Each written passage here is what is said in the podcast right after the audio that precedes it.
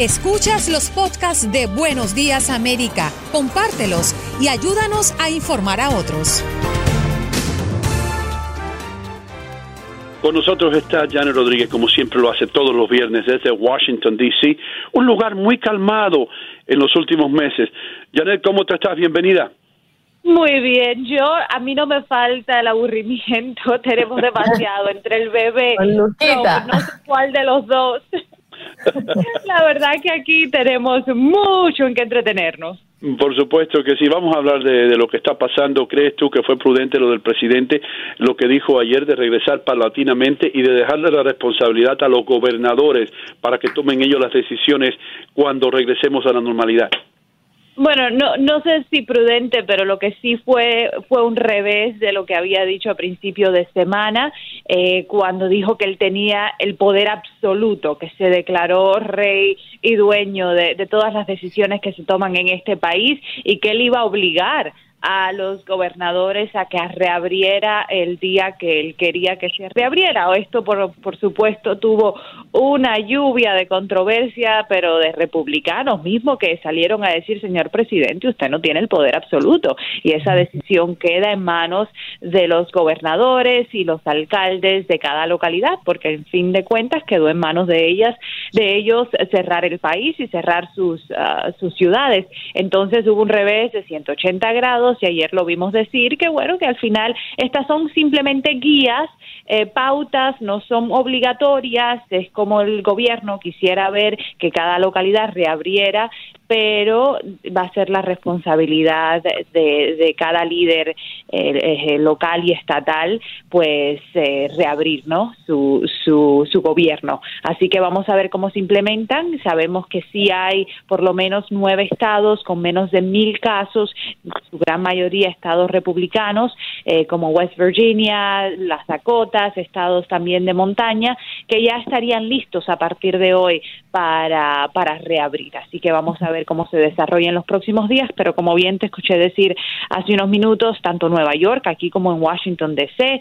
Eh, y otras localidades han extendido, en vez de decir sí, vamos a reabrir próximamente, han extendido las, eh, las pautas para quedarse en casa hasta mediados de mayo.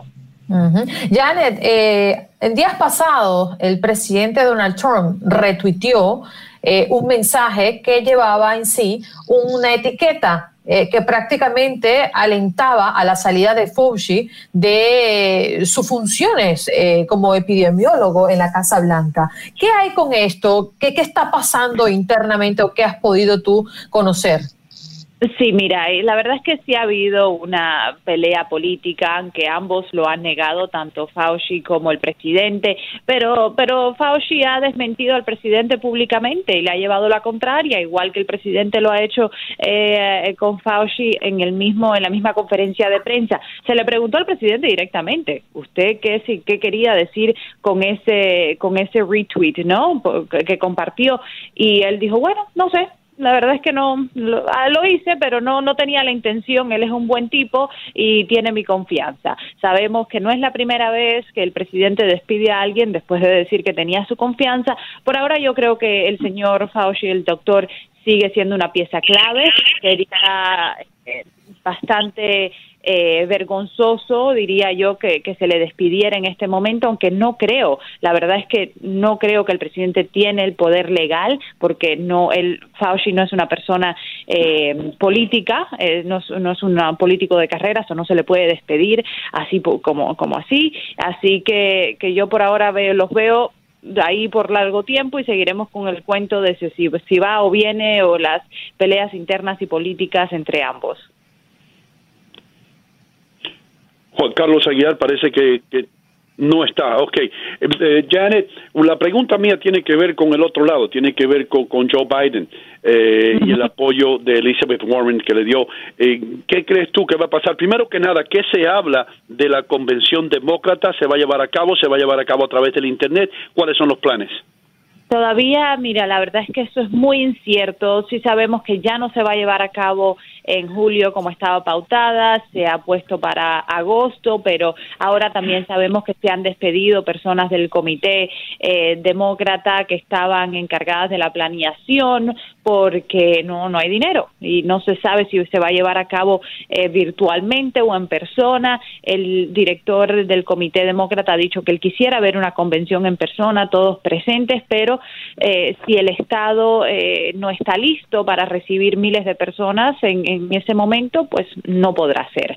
Así que yo creo que estamos en un limbo y no sé si va a perjudicar a Joe Biden o no, no tener una convención, ya él es el, el nominado eh, bueno, no formalmente, pero ya es el único que queda y el va a ser el candidato, así que ya tiene el apoyo, recaudó desde que eh, Elizabeth Warren y el presidente eh, y el presidente Obama le dieron su apoyo, logró recaudar 5 millones de dólares en dos días, así que sigue habiendo mucho apoyo y nada, va en una contienda que ya está al uno a uno, no sé si en los estados donde donde están ustedes ya han visto los las los eh, comerciales políticos, pero ya Joe Biden, por ejemplo, aquí en Virginia, tiene comerciales al aire criticando fuertemente a Trump por su respuesta al coronavirus, así que ya estamos en campaña eh, del uno a uno y una pelea que se va a intensificar en los próximos meses.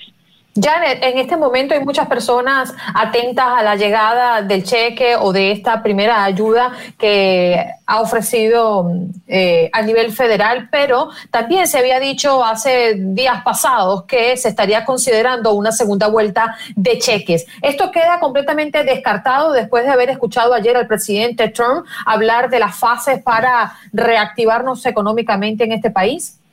Al momento Sí, no hay una segunda vuelta ronda de cheques. El gobierno federal lo que estará trabajando ahora es en un poco más de ayuda para los pequeños negocios. Ese eh, fondo se, quedó sin dinero, 350 mil millones de dólares que se habían aprobado para ayudar a los pequeños negocios para que no despidieran a sus empleados. Se quedó sin dinero ayer y no hay más ayuda porque no se han podido poner de acuerdo en el Senado y están tratando de pasar una ayuda, pero simplemente para eso, no para más cheques cheques adicionales y escuchamos al secretario del Tesoro decir, y la verdad que ha recibido muchísima crítica, que bueno, que esto, con estos 1.200 dólares la gente puede vivir por 10 semanas. Y, ahí, bueno, ha saltado mucha gente a decir, ¿cómo puedes decir esto? Usted es un multimillonario y, no sabe la realidad y, y el sufrimiento de la gente en este momento. Pero, pero con eso dicho, no, no se ha hablado de otro, de otro cheque y lo que sí causó mucha controversia también esta semana es que ahora los cheques que lleguen físicamente a los buzones de, los 70 millones de, estadounidenses que los recibirán físicamente llevarán el nombre del presidente. Y eso eh, ha causado que se tengan que eh, reimprimir todos los cheques que se habían impreso y, va a demorar un poquito más el proceso de llegar a, los estadounidenses. Janet, eh, buenos días, la saluda Juan Carlos Aguiar. Casi no me logro conectar, pero aquí estoy se ha generado mucha polémica alrededor de, ese nombre en los cheques. ¿Qué dicen los demócratas con los que usted ha podido hablar a lo largo de estos días? Si es que ha hablado, porque en esta situación está totalmente complicado todo. Sí, sí, sí, sí hemos hablado sobre todo con demócratas en el Congreso que al final fueron los que aprobaron y los que, si recordamos, el, presidente de la Casa Blanca quería mil dólares, los demócratas lucharon y lograron que el cheque se aumentara a mil doscientos dólares. Y ahora dicen, bueno, el ego del presidente eh, tan impotente que imponente que ahora quiere su nombre en los cheques y nosotros también tuvimos parte. Esto no fue una sola iniciativa de la Casa Blanca, todos jugamos parte en este gobierno para que ese dinero llegara a los estadounidenses. Y nada, y lo ven como una propaganda política. Al final hay elecciones en noviembre y el presidente está tratando, según ellos, de aprovechar cada momento y cada oportunidad para usar esto como una plataforma para las elecciones. Eso, eso sigue siendo eh, el kit y el meollo de la situación de por qué lleva el nombre del presidente los cheques. Mm. Eh, Jana, yo estoy en el centro de tres estados azules eh, y muchas personas se preguntan, mirando a noviembre, ¿no? Eh, acerca de Joe Biden y quién va a llevar como vicepresidente o vicepresidenta. Eh, hay mucha presión por parte del Partido Demócrata para que Biden escoja una mujer. ¿Quién tú crees que puede ser esa mujer? ¿O qué, cuáles son los rumores? Mujer, Claro, no, va a ser una mujer porque ella se comprometió en un debate, eh, le preguntaron, ¿va a ser una mujer? Sí, va a ser una mujer. ¿Quién será esa mujer? Eh, yo creo que va a ser una mujer afroamericana o va a ser una mujer, no, no sé si va a ser una mujer latina, no lo tengo, no, la verdad es que no creo, yo creo que sí va a ser una mujer afroamericana o una mujer anglo, eh, así una mujer de, de centro, de, no va a ser izquierdista como, como el presidente o como el senador, eh, como el senador Bernie Sanders. Así que yo, yo creo que va a ser una persona o que atraiga a las minorías o que atraiga al, al, trabajador blue collar, como le dicen, al obrero, ¿no? Entonces, vamos a ver. Ya la verdad es que no te sabría decir un nombre, pero yo creo que muy pronto ya lo vamos a saber. ¿Podemos más o menos descartar a Elizabeth Warren? Yo creo que sí. Yo creo que sí. Se está rumorando, por ejemplo, Amy Klobuchar, que era una de las candidatas a la, a la, a la presidencia, también Kamala Harris, son dos fuertes contrincantes para hacer la, la ficha de partido aquí en, el, en, la, en la boleta. Eh, a ver, Janet, otro punto desde la Casa Blanca que quieras resaltarnos.